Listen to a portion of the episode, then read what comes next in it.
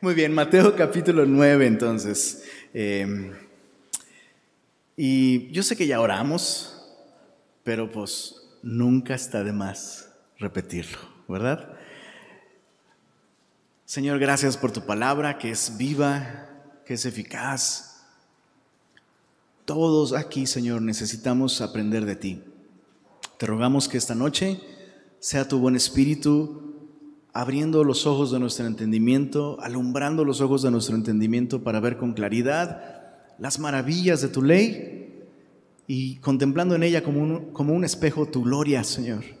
Seamos transformados. Pedimos esto en el nombre de Jesús. Amén. Amén. Muy bien. Mateo capítulo 9 dice así. Entonces, pasando Jesús, entrando Jesús, perdón, en la barca, pasó al otro lado y vino a su ciudad.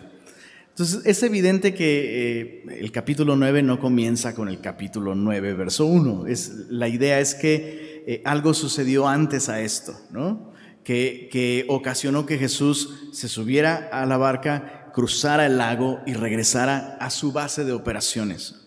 ¿Y qué es lo que sucedió? Bueno, Jesús libró a este Gadareno, ¿recuerdas? Endemoniado.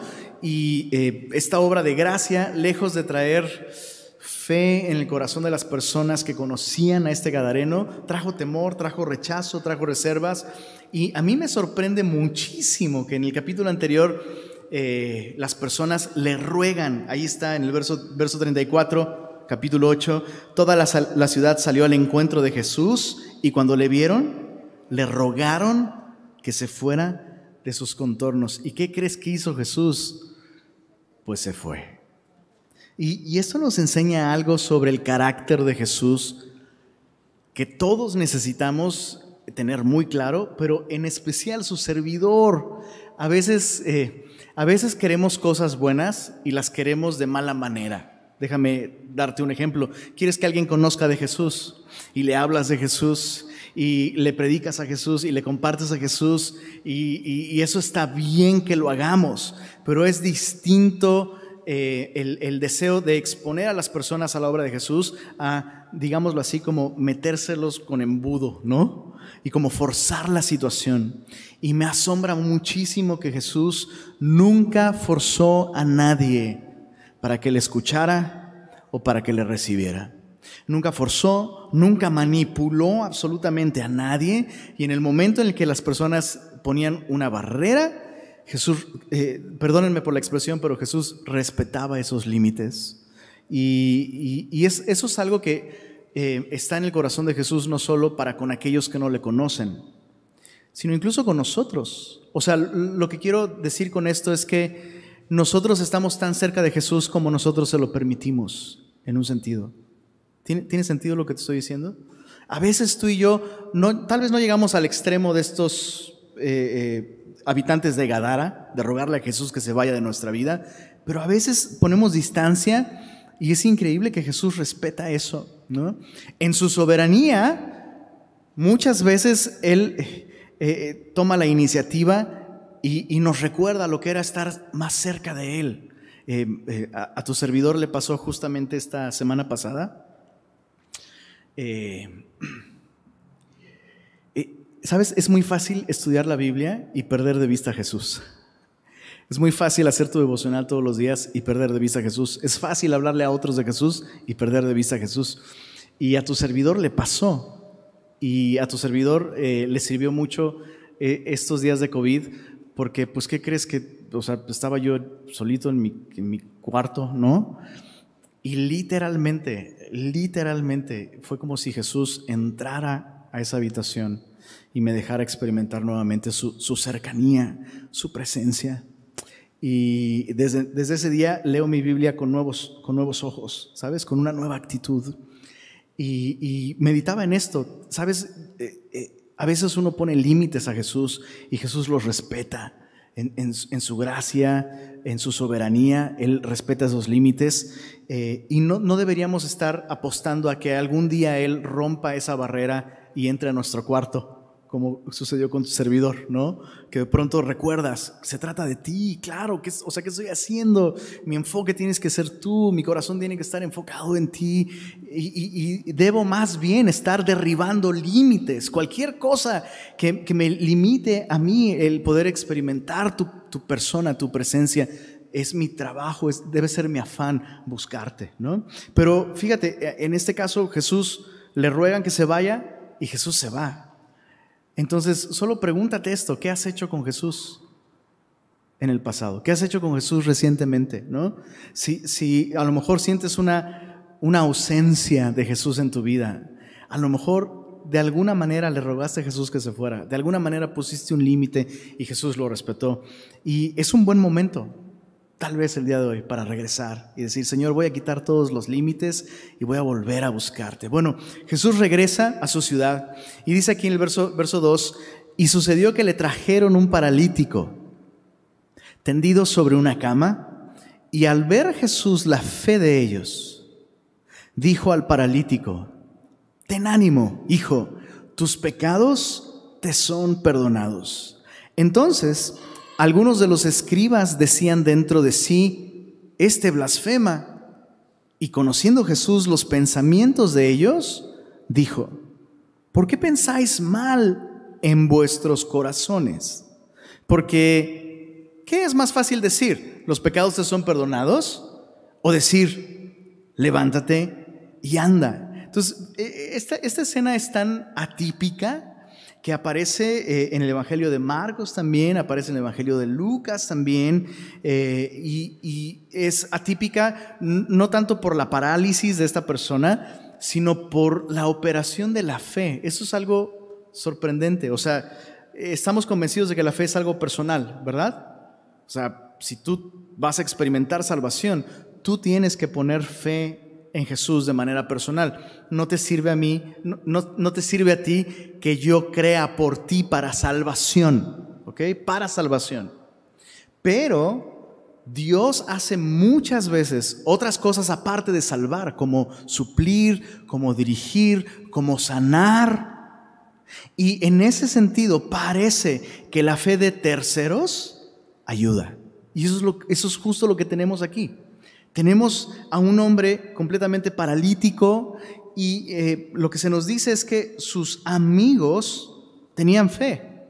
Y Jesús vio la fe de estos amigos, de este paralítico, y es en base a la fe de ellos que Jesús extiende su gracia sobre la vida de esta persona y le habla estas palabras de ánimo. Le dice, ten ánimo, hijo, tus pecados te son perdonados. Y yo me imagino a estos hombres, ¿no? Este, viendo la escena y diciendo, pues está chido, pero pues de qué le sirve si es paralítico, ¿no?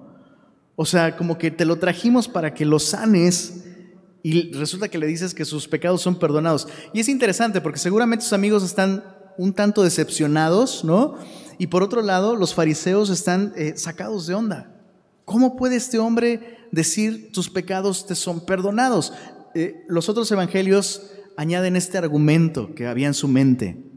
¿Quién puede perdonar pecados sino solo Dios? Lo cual es correcto. Entonces, los fariseos entienden que Jesús está haciendo una declaración demasiado atrevida y es, es, eh, es interesante, ¿no? Esos hombres esperan una declaración de sanidad, en su opinión probablemente fue una declaración menos grande de la que esperaban, ¿no? Tus pecados son perdonados, chale, queríamos que anduviera. Y los fariseos, ¿no? Hijo, tus pecados son perdonados, qué atrevido. Y entonces Jesús plantea esta pregunta, bueno, bueno, ¿qué sería más fácil decir? ¿Tus pecados te son perdonados? O levántate, toma tu leche, no, no es cierto, levántate, toma tu lecho y vete a tu casa. Pues más fácil decir sería decir tus pecados te son perdonados, porque pues quién sabe, quién sabe si realmente sucedió. Pero si la persona dice, toma tu lecho y vete a tu casa y el paralítico se levanta, entonces eso significa que la persona tiene autoridad, que lo que dice tiene, tiene poder en la vida de otros, ¿no? Y entonces eso es exactamente lo que Jesús hace. En el verso 6 dice, pues para que sepáis, ese es el punto, para que sepáis que el Hijo del Hombre tiene potestad en la tierra para perdonar pecados, Dice entonces al paralítico, levántate, toma tu cama y vete a tu casa. Entonces él se levantó y se fue a su casa. Qué impresionante. Ahora, lo maravilloso para nosotros o desde nuestra perspectiva es que este hombre efectivamente se levantó. ¿no? Y el verso 8 lo dice, la gente al verlo se maravilló y glorificó a Dios que había dado tal potestad a los hombres. Pero ¿es potestad de qué? ¿Potestad de sanar a un hombre? La respuesta es no, sino la potestad de perdonar los pecados de este hombre. En otras palabras, si Jesús sanó físicamente a este paralítico, solo fue para demostrar que su declaración anterior de que sus pecados habían sido perdonados era auténtica. Efectivamente sus pecados habían sido perdonados. Y yo quiero que medites en eso por un momento. A veces pensamos, eh, tal vez, digo, no, no conozco tu historia, pero, a veces solemos pensar en los grandes milagros de Dios, pues como esto, como la sanidad de un paralítico, como, no sé, cosas espectaculares, ¿no? En nuestra opinión. Y, y, si yo hiciera la pregunta, ¿cuántos han experimentado un milagro sobrenatural de parte de Dios en sus vidas? Tal vez algunos dirían, no, pues yo no. Pero esa sería una respuesta equivocada. Porque el milagro más grande de de este pasaje y el milagro más grande en la vida de toda persona es que su corazón sea librado de toda culpa. No existe un milagro mayor que el corazón del hombre experimente la gracia transformadora de Dios y pasemos de muerte a vida. O sea, ¿cuántos años te puede durar la sanidad? ¿no? En este caso, este paralítico. ¿Cuántos años puede disfrutar? de, caminar con sus propios pies, comparado con el privilegio de vivir una eternidad al lado de Dios. Vida eterna, perdón de pecados. Por eso David dice, eh, bienaventurado aquel cuya transgresión ha sido perdonada y cuyo pecado ha sido cubierto. En otras palabras, si tú has confiado en Cristo, ¿has confiado en Cristo? Lo mejor que te pudo haber pasado es experimentar esa limpieza y ese perdón. Ese es el milagro. Eh, o sea, estoy viendo un cuarto lleno de milagros aquí, un salón lleno de milagros. Cada uno de ustedes son un milagro de parte de Dios. La salvación es el mayor beneficio. Ahora, antes de dejar este, esta sección, a Jesús le importan nuestras necesidades físicas y temporales. Pero lo que más le importa a Dios siempre es nuestra condición espiritual y eterna. Entonces necesitamos aprender a ver las cosas en las prioridades correctas. Lo primero que Jesús, o sea, lo urgente para Jesús fue decirle a este hombre, tus pecados son perdonados. Y ese debe ser nuestro mayor afán a la hora de predicar a Jesús, a la hora de compartir a Jesús con otros, que las personas sepan que en Él hay perdón, que en Él hay eh, limpieza, que en Él hay salvación. Bueno, la gente se maravilló, glorificó a Dios que había dado tal potestad a los hombres. Verso 9. Pasando Jesús de allí, vio a un hombre llamado Mateo, estaba sentado al banco de los tributos públicos, y le dijo, sígueme. Y se levantó y le siguió. Y aconteció que estando él sentado a la mesa en la casa, ¿la casa de quién? Pues la casa de Mateo los otros evangelistas nos, nos proveen esa mayor información. Eh, aquí es muy sutil, porque Mateo se refiere a su casa pues como la casa. Mateo está escribiendo este evangelio y entonces sucede que ese día Jesús pasa por la mesa de los tributos. Recuerda que los recolectores de tributos pagaban por ese trabajo, ¿te acuerdas? O sea, pagaban una gran cantidad de dinero para poder tener una mesa de recolección de tributos y pues se inventaban tributos, ¿no? O sea, había tributos por cuántas llantas tiene tu carro, cuántos bueyes la jalan, o sea, tributos por cruzar un puente, por quedártele viendo, pues así como el día de hoy, ¿no? Tributos para todo. Y estos hombres se, se ganaban la vida, pues eso, literalmente cobrando más de lo que debían, ¿no? Pagaban una cuota al imperio romano y lo que sobrara, pues ya se lo quedaban ellos. Y sorprendentemente Jesús este día llama a este hombre a seguirle. Es un llamado a ser parte de sus discípulos, de sus apóstoles. Y entonces terminan en su casa. Mira, verso 10, qué bello. Aconteció que estando él sentado a la mesa, en la casa, he aquí que muchos publicanos y pecadores que habían venido se sentaron juntamente a la mesa con Jesús y sus discípulos. ¿Qué postal habrá sido esta? Ahora, cuando tú imaginas a todo este grupo de gente sentada a la mesa con Jesús, no puedes pensar en una mesa como la que nosotros tenemos. Las mesas para comer en esta cultura eran mesas muy bajitas, básicamente eh, a la altura de una mesa de centro, y se ponían alrededor como cojines, ¿no? y la gente se acostaba se recostaba sobre los cojines, se apoyaba en un hombro y todos comían de lo que había en el centro. O sea, no es que cada quien tenía su platito y sus cubiertos y su, tenedor. Era muy ah, como cuando vas al cabrito, ¿no? Los, estos utensilios están de adorno y tienes que usar tus manitas, ¿no? Y, es, es algo muy íntimo. Y para el judío compartir un momento así de íntimo, o sea, todos están metiendo su mano en el mismo bowl, ¿no? En el mismo dip, y todos están comiendo del mismo pan. Eso, eso es como, como, como volverse uno en, en, un sentido, ¿no? El mismo pan que está entrando en mi cuerpo y siendo parte de mí, está siendo parte de ti, entonces somos uno, hay una, hay una conexión. Por eso es que ellos no comían con cualquier persona, ¿no?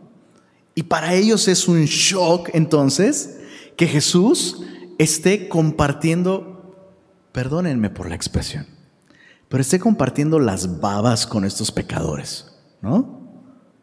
O sea, ¿cómo, cómo, estás dispuesto a identificarte con estos pecadores agarrando del mismo pan, del mismo dip, de la misma, o sea, ¿qué es esto? Y dice el verso, verso 11, cuando vieron esto los fariseos dijeron a los discípulos, ¿por qué come vuestro maestro con los publicanos y los pecadores? Y esta es la respuesta de Jesús, clásica. Al oír esto Jesús les dijo, los sanos no tienen necesidad de médico, sino los enfermos. Id pues y aprender lo que significa misericordia quiero y no sacrificio, porque no he venido a llamar a justos, dice ahí, sino a pecadores, muy importante lo que sigue al final, al arrepentimiento. Muchas veces he escuchado este versículo citado así, ¿no? Como casi casi como una licencia para vivir pecando, porque pues Jesús no vino a llamar a justos sino a pecadores. Entonces por eso soy bien pecador, ¿no? Este no es el sentido de este texto. El sentido es que estos hombres están respondiendo a la gracia que Jesús ha traído a través de su predicación, a través de su ministerio. Por eso es que Jesús le dijo a los fariseos, los pecadores y las prostitutas van delante de ustedes hacia el reino de los cielos. Porque vino Juan el Bautista predicando, no le creyeron. Vino el Hijo del Hombre que se sienta y come con estos y tampoco lo tienen por glotón y publicano. Así que les digo que los pecadores y las prostitutas entrarán primero en el reino de los cielos. En otras palabras, lo que Jesús está enseñando aquí es que Él vino justamente a salvar pecadores. Y claro que, o sea, no hay otro tipo de personas en el mundo con las que Él podría sentarse a comer a la mesa. Todos somos pecadores. La diferencia es que estos religiosos no se consideran pecadores. Se ven a sí mismos como personas justas porque cumplen con los sacrificios y ofrendas y regulaciones de la ley. Y a eso es a lo que se refiere esta, esta cita del profeta Oseas. Ir y aprender lo que significa misericordia quiero y no sacrificio. esto no está diciendo que Dios quiere que ellos tengan misericordia de los pecadores, sino que Dios quiere extender su misericordia a estos pecadores religiosos. O sea, la razón por la que Dios puso reglas para traer sacrificios al altar es para que el hombre pudiera entender su condición delante de Dios y pudiera clamar por misericordia y recibir misericordia. ¿Qué podemos traerle a Dios que le haga falta a Él? La respuesta es nada. Entonces, cada, cada cosa que tú y yo podemos hacer, incluso como cristianos, ¿no? Leer nuestra Biblia, orar, predicar, servir. Debemos recordar siempre que la, la mayor necesidad la tenemos nosotros, ¿no? La necesidad de su misericordia obrando en nuestra vida. Esos hombres, en medio de, su cumplimiento perfecto de la ley, habían dejado de recibir misericordia porque empezaron a justificarse con las cosas que hacían. ¿Se entiende? ¿Sí? Entonces traigo sacrificios, supongo que soy justo. No, lo que Dios quiere es tener misericordia de ti. Verso 14. Entonces vinieron a él los discípulos de Juan, diciendo, hay un chorro de preguntas en este capítulo, ¿no? Todo el mundo hace preguntas. Eh, ¿Por qué pensáis mal en vuestros corazones? Les dijo Jesús. Eh, ¿Por qué vuestro maestro come con los publicanos y pecadores? Dijeron los fariseos. Ahora los discípulos de Juan, ¿por qué nosotros y los fariseos ayunamos muchas veces y tus discípulos no ayudan? Ahora, siempre me, da risa esta pregunta porque como que el reclamo es, ¿y por qué nosotros ayunamos tanto? Pues yo no sé, pues te gusta, supongo, ¿no? Pero fíjate cómo es es, típico, es típico de la persona religiosa. ¿Y por qué ustedes iban al cine y nosotros no? ¿No? Por ponerte un ejemplo. ¿O por qué tú sí escuchas música de Luis Miguel y nosotros no? Pues pregúntate tú, ¿no? Pero muchas veces esas preguntas son como, lejos de, de, intentar condenarte, es, quiero que seas tan miserable como yo y que no vayas al cine, ¿no? Pero mira cuánta libertad hay en Jesús. O sea, eh, fíjate la respuesta, la respuesta de Jesús, verso, verso 15. Jesús les dijo, ¿acaso pueden los que están de bodas tener luto entre tanto que el esposo está con ellos? Pero vendrá días cuando el esposo les será quitado y entonces ayunarán. O sea, Jesús está señalando un error en la idea que estos hombres tienen sobre qué significa ser piadoso. Esos hombres creen que una persona piadosa, una persona espiritual, es una persona solemne y que no se divierte, que espera hasta que su pan esté a punto de caducar para comerlo, ¿no? casi casi, que busca las horas de pico de tráfico para probar su paciencia, ¿no? Cosas por el estilo. La ausencia de gozo no es de ninguna manera un indicador de piedad o de espiritualidad, es todo lo contrario. Y por eso Jesús, fíjate qué, qué, hermosa ilustración. O sea, ahora sí que, perdón, pero es como si Jesús dijera, pues ya llegó por quien lloraban chiquititos. ¿Cómo van a estar ayunando? ¿Cómo van a estar así todos con golpes de pecho? Si está aquí su Salvador si está aquí su creador, si está aquí la razón de ser de cada uno de ellos, y usa este lenguaje de las bodas. Las bodas eh, en, la cultura judía, por supuesto, no eran como las nuestras, ¿no? Para empezar, los novios no se iban de luna de miel. Los novios eh, tenían algo parecido a un open house durante más de una semana, ¿no? Después de casarse, open house y todos los amigos y familiares llegaban y atendían a los novios, les llevaban comida, postres, maravilloso, ¿no? Y entonces los novios solo, solo, se, solo se encargaban pues, de pasarla bien, de comer, de disfrutar, de reír, ¿no? Y, de disfrutar ese tiempo, ¿no? Y eh, obviamente había como, digamos, como un grupo de, personas que eran los amigos del novio, otro grupo los amigos de la novia, ¿no? Y lo que Jesús está diciendo aquí es, pues este es justamente, o sea, ya llegó aquel que es el esposo de Israel. Ha llegado aquel por el cual todas las cosas existen. ¿Cómo pueden estar de luto? Qué inapropiado sería. Y tú y yo necesitamos esta perspectiva de nuestra relación con Jesús. O sea, ¿Sí lo digo o no lo digo? A ver, manos levantadas.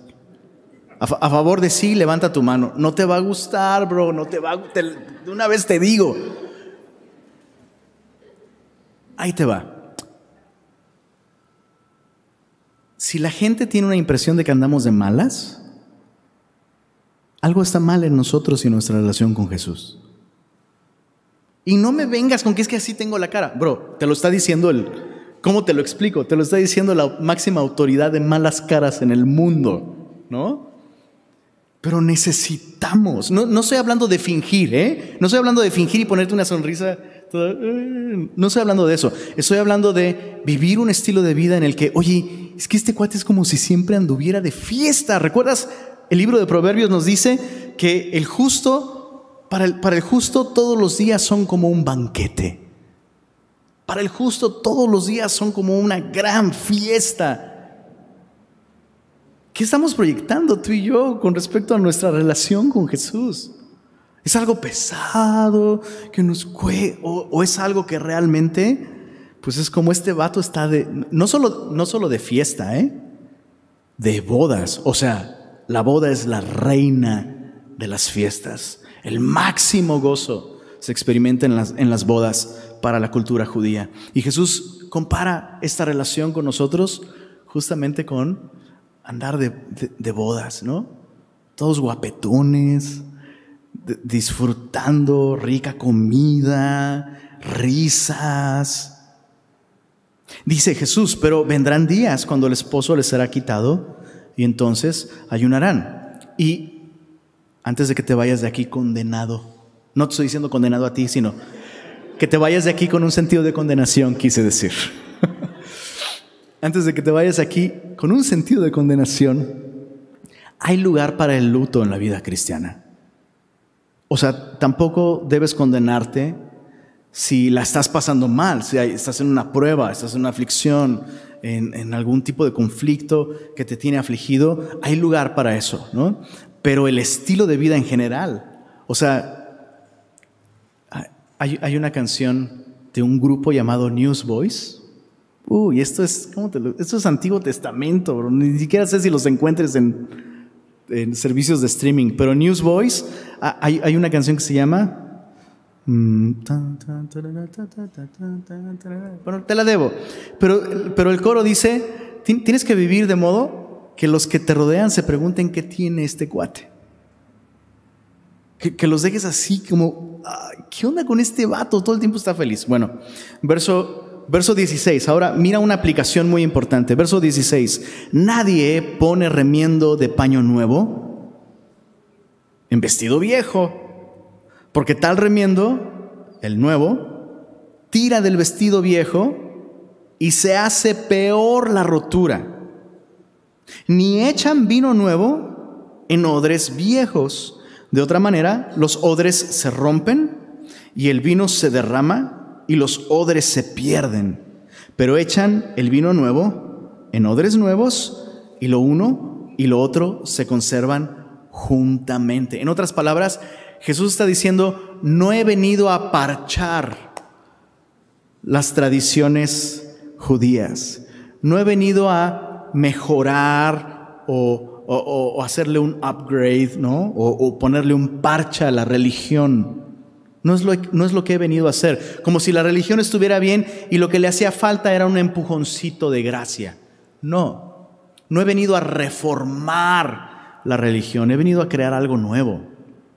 Entonces, eh, Jesús compara todas estas eh, tradiciones y esta rigidez de la religión institucional de Israel, la compara con un remiendo viejo que ya estiró, ya dio de sí, y con odres viejos también.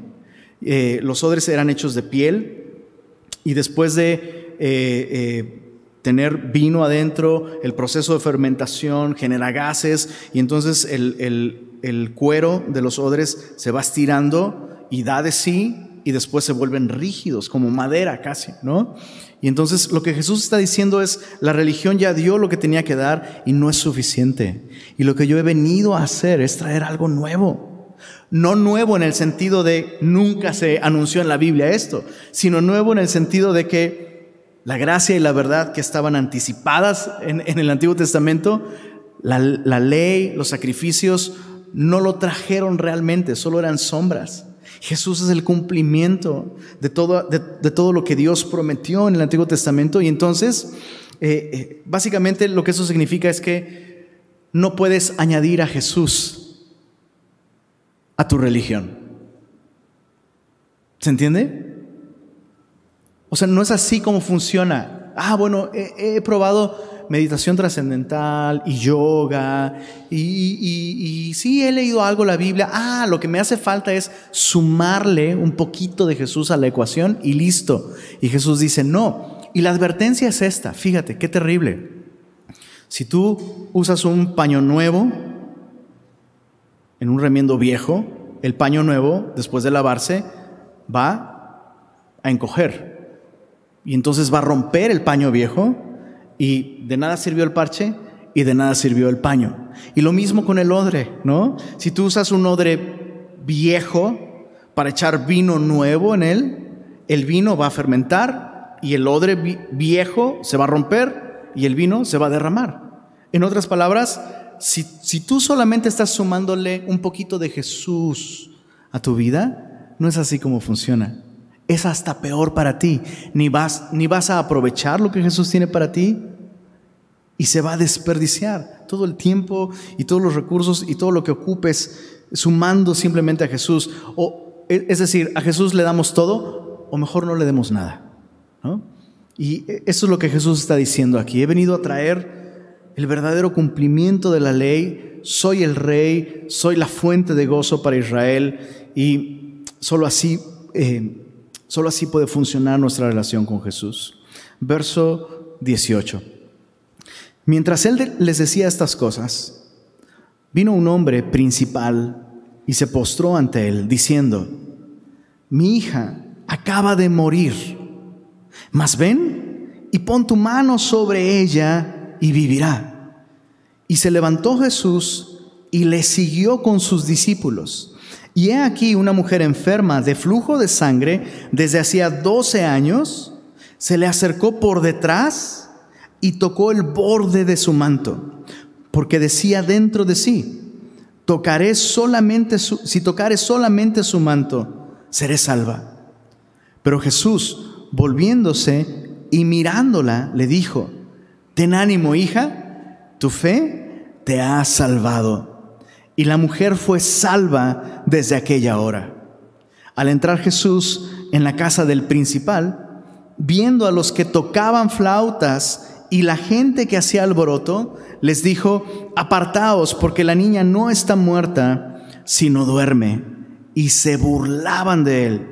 Pero cuando la gente había sido echada fuera, un detalle muy importante, entró y tomó de la mano a la niña y ella se levantó y se difundió la fama de esto por toda aquella tierra. ¿Sabes qué es increíble cómo de entre todos estos principales de entre los judíos viene este principal con una gran necesidad? O sea, pareciera que la muerte de la hija de este hombre le llevó a hacer a un lado sus prejuicios acerca de quién es Jesús. Y, y de alguna manera esto detonó en el corazón de este hombre eh, la disposición a confiar en Jesús, al punto de ir, o sea, imagínate un principal de entre los judíos pidiéndole a Jesús, y qué petición tan increíble. O sea, mi hija acaba de morir, pero pon tu mano sobre ella y sé que vivirá. Y eh, algo que a mí me llama mucho la atención, de cada vez que Jesús resucitó a una persona, es que a excepción de Lázaro, cada vez que Jesús levantó a alguien de los muertos, lo hizo de un modo muy discreto. Lo hizo de un modo muy discreto, como en este caso, ¿no? Llega al lugar, están las personas con las flautas. En ese tiempo había flautistas eh, fúnebres, personas que tocaban con las flautas, tocaban eh, melodías fúnebres y eh, hay registros históricos que nos dicen que el, el, sonido de estas flautas era, realmente era súper desagradable, ¿no? Al punto de que incluso Roma puso leyes con respecto a cuántos flautistas puedes tener en un funeral. Y además los judíos contrataban eh, lloronas profesionales. Dices, ¿dónde? No, no es cierto. Pero contrataban mujeres que lloraban en una manera como de darle honor ¿no? al, al muerto Y entonces imagínate a Jesús llegando a este lugar con todas estas flautas, ¿no? Con las lloronas profesionales, ¿no? Gritando y rasgando. Había personas que también se alquilaban para rasgar sus mantos, ¿no? Eh, rasgadura de mantos. Entonces está sucediendo todo esto y Jesús dice, apártense porque la niña no está muerta, sino duerme. Y entonces se burlan de él y lo que Jesús hace es sacarlos a todos ellos. Y estando ellos fuera, toma la mano de esta niña y la levanta. ¿Y por, qué, por, qué, por qué hago esta observación sobre la discreción con la que Jesús hacía muchos de sus milagros? Porque no todos los milagros que Jesús lleva a cabo tienen la intención de atraer la atención hacia Él. O sea, Jesús está haciendo esto, yo estoy convencido, por pura misericordia hacia este hombre, por amor a este hombre, por amor a esta niña. No necesariamente Jesús está haciendo esto para que otros crean en Él. Y tú y yo como cristianos necesitamos entender esto. Los milagros no están diseñados para producir fe. Repítelo conmigo y si puedes apúntalo. Los milagros no están diseñados para producir fe. No es así. La Biblia nos dice claramente que la fe viene por él oír y el oír por la palabra, ¿no? Pero hay círculos cristianos en donde se persigue, hay una obsesión por las cosas sobrenaturales y esto puede, llevar, puede llevarnos a prácticas que lejos de atraer a, de, atraer a otros a, Jesús, los, los, pueden alejar. Eh, recuerdo un funeral al que me invitaron aquí en Monterrey me invitaron a un funeral y cuando yo llegué, eh, el lugar estaba repletísimo de personas, era una persona pues bastante conocida y estaba repleto de personas la, capilla y había un pastor al frente hablando. Y cuando escuché, cuando escuché esto, me, puse a orar, así por favor que no lo haga, Señor, por favor que no lo haga. Porque este hombre dice, en treinta y tantos años que tengo en el ministerio, nunca he hecho lo que estoy a punto de hacer. Y yo, no lo hagas, bro. No lo hagas, bro. No lo hagas. Entonces este hombre le pide al personal de la funeraria que vayan y que abran el ataúd. Y se acerca al ataúd y este hombre decía, en el nombre de Jesús, en el nombre de Jesús, en el nombre. Y cada vez que lo decía, hijo, era un golpe a mi corazón por estar usando el nombre de Jesús en vano. Además de ser absolutamente insensible, no solo al dolor de la familia, sino a la preciosa oportunidad que tenía este hombre de predicar simplemente el Evangelio de salvación. O sea, yo lo, lo que veía a lo largo de las sillas era personas moviendo su cabeza, muchos levantándose, saliéndose indignadísimos. Obviamente esta persona no se levantó. Obviamente. Obviamente. Y qué terrible daño se le hace al cristianismo cuando entonces, como comenzamos esta historia, ¿recuerdas? Lo que, lo que Jesús tiene como prioridad es perdonar los pecados de las personas.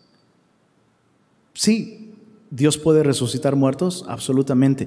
Y no creo que necesite un predicador con un micrófono a todo volumen diciendo en el nombre de Jesús, en el nombre de Jesús, en el nombre de Jesús mil veces. No nos necesita para eso. Y, algo que, eh, bueno, ya después te platico la historia si quieres, pero, pero, pero algo que, yo recordé en ese momento fue, ¿por, qué no, ¿por qué no sacar a todos y orar por esta persona? O hacerlo de un modo discreto, ¿no? Pero entonces, ¿qué? Si se hubiera levantado, ¿qué hubiera pasado con este hombre? Gracias a Dios por mi vida, la verdad. ¿No? ¿O qué? Pero fíjate cómo otra vez, nuestras motivaciones, ¿no?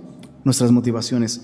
Aún Jesús no quiso atraer la atención a sí mismo. ¡Qué impresionante! Sacó a todos y levantó a esta preciosa princesa que eh, los otros evangelios nos dicen que tenía 12 años de edad, casi como mi hija Belencita. Bueno, continuando con el, eh, eh, Mateo 9, dice en el verso En el verso 27, pasando Jesús de allí, le siguieron dos ciegos, dando voces y diciendo, ten misericordia de nosotros, hijo de David. Este título, hijo de David, implica que estos ciegos creen que Jesús es el heredero al trono eterno de David. Entonces, no solo, no solo están asegurando que Jesús es el rey de Israel, sino es el Mesías que Dios prometió que un día reinaría por siempre la tierra. Ten misericordia de nosotros, hijo de David. Y llegado a la casa, vinieron a él los ciegos, o sea, los, los siguieron hasta la casa de Mateo. Y Jesús les dijo, ¿creéis que puedo hacer esto? Ellos dijeron, sí, Señor. Entonces les tocó los ojos diciendo, conforme a vuestra fe os sea hecho. Y los ojos de ellos fueron abiertos.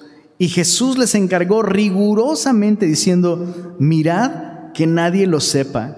Pero salidos ellos, divulgaron la fama de él por toda aquella tierra.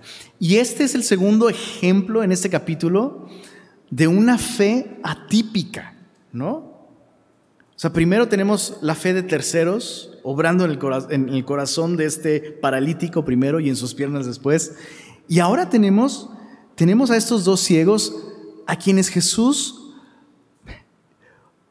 como, como que Jesús les pone la, la vara un poco alta y les dice, o sea, neta, ¿crees que yo puedo hacer esto? ¿Será que Jesús necesitaba que ellos creyeran que él podía hacer eso? O sea, como, a ver, si los veo seguros, sí me animo. ¿no?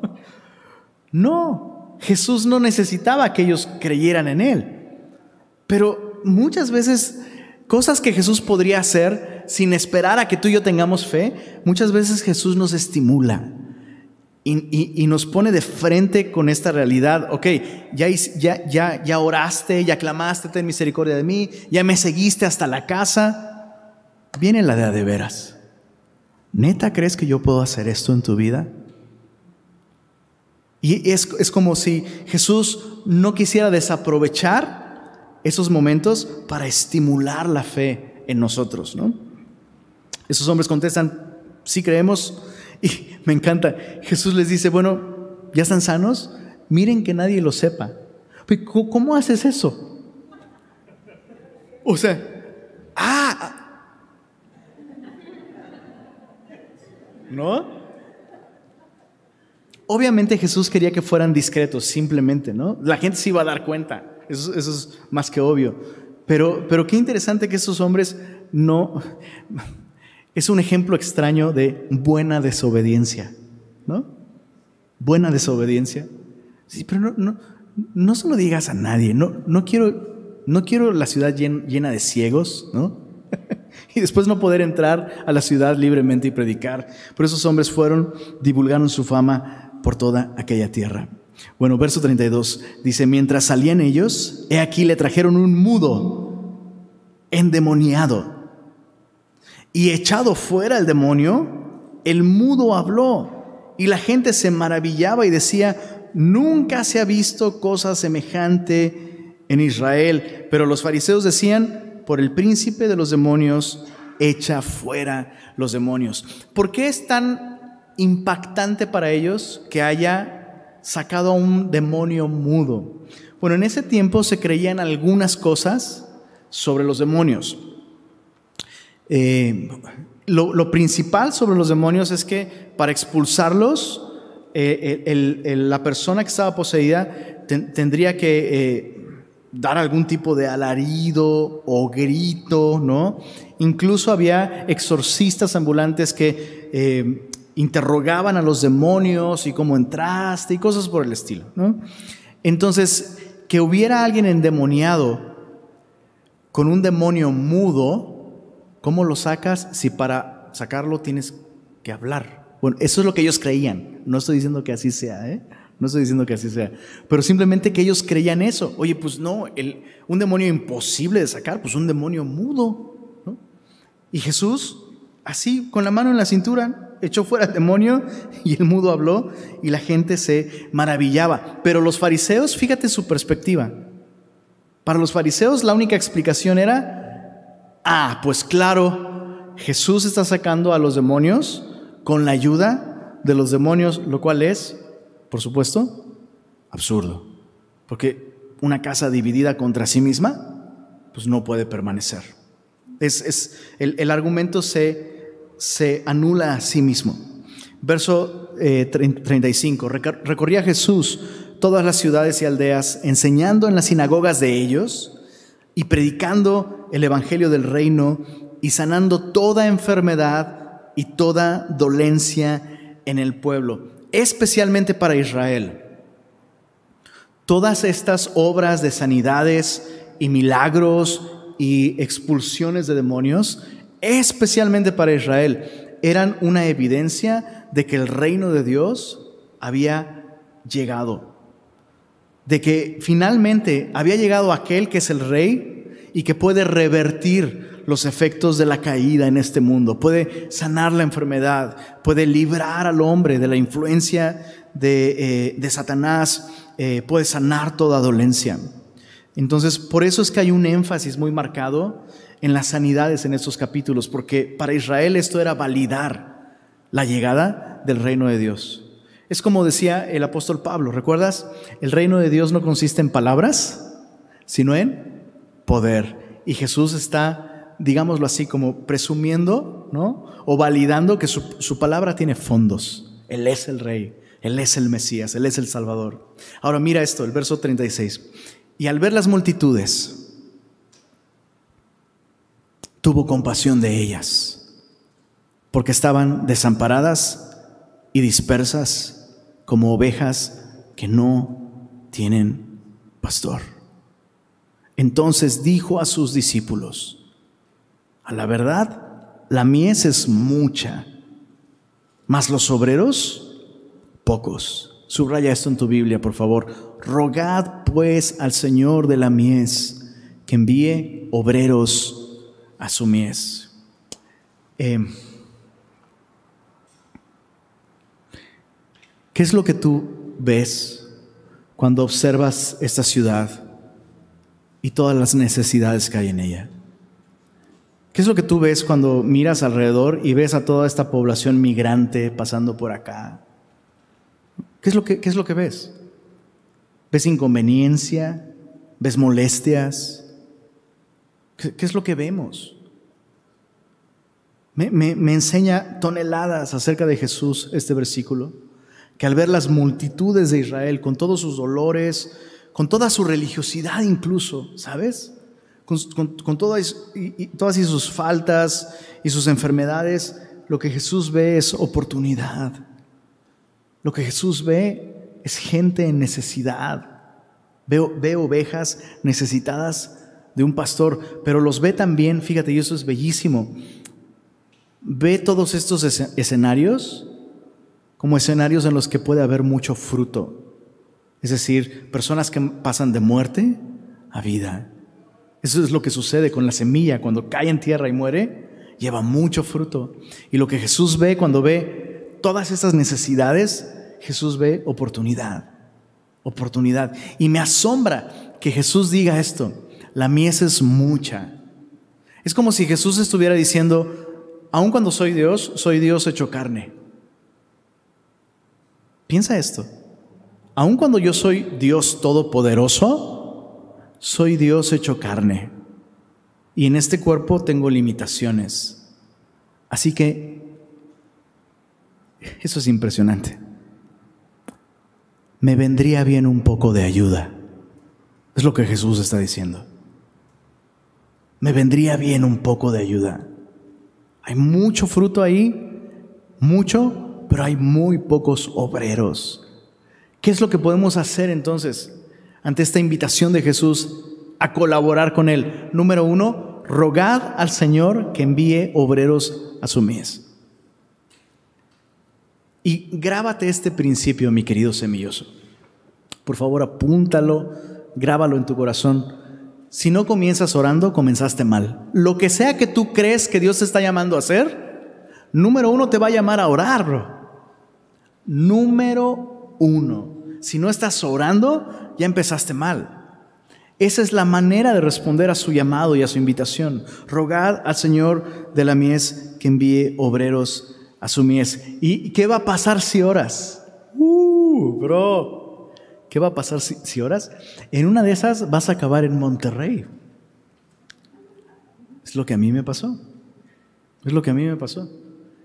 E, esta iglesia se quedó sin pastor y alguien más iba a venir a ser el pastor de esta iglesia y todos nos pusimos a orar y yo me puse a orar y oré, y oré, y oré. Y no creas que es, no, no creas que me encantaba la ciudad y la, la gente. Digo, no te ofendas, por favor, solo lo que te estoy diciendo es que esa fue la manera en la que yo identifiqué que Dios, una de las maneras en las que yo identifiqué, identifiqué perdón, que Dios me estaba llamando, porque Dios me puso a orar.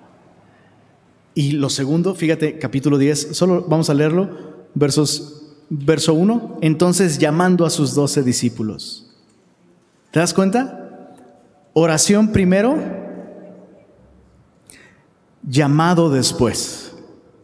Oración primero, llamado después llamando a sus doce discípulos, les dio autoridad sobre los espíritus inmundos para que los echasen fuera y para sanar toda enfermedad y toda dolencia.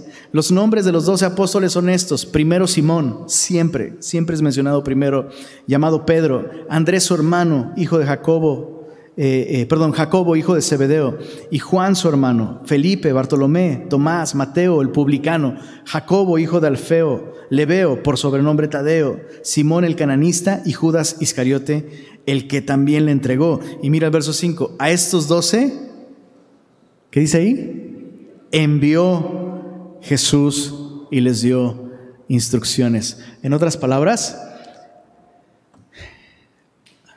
aun si ya tienes un llamado, tienes que esperarte a que Jesús te dé el banderazo y te envíe.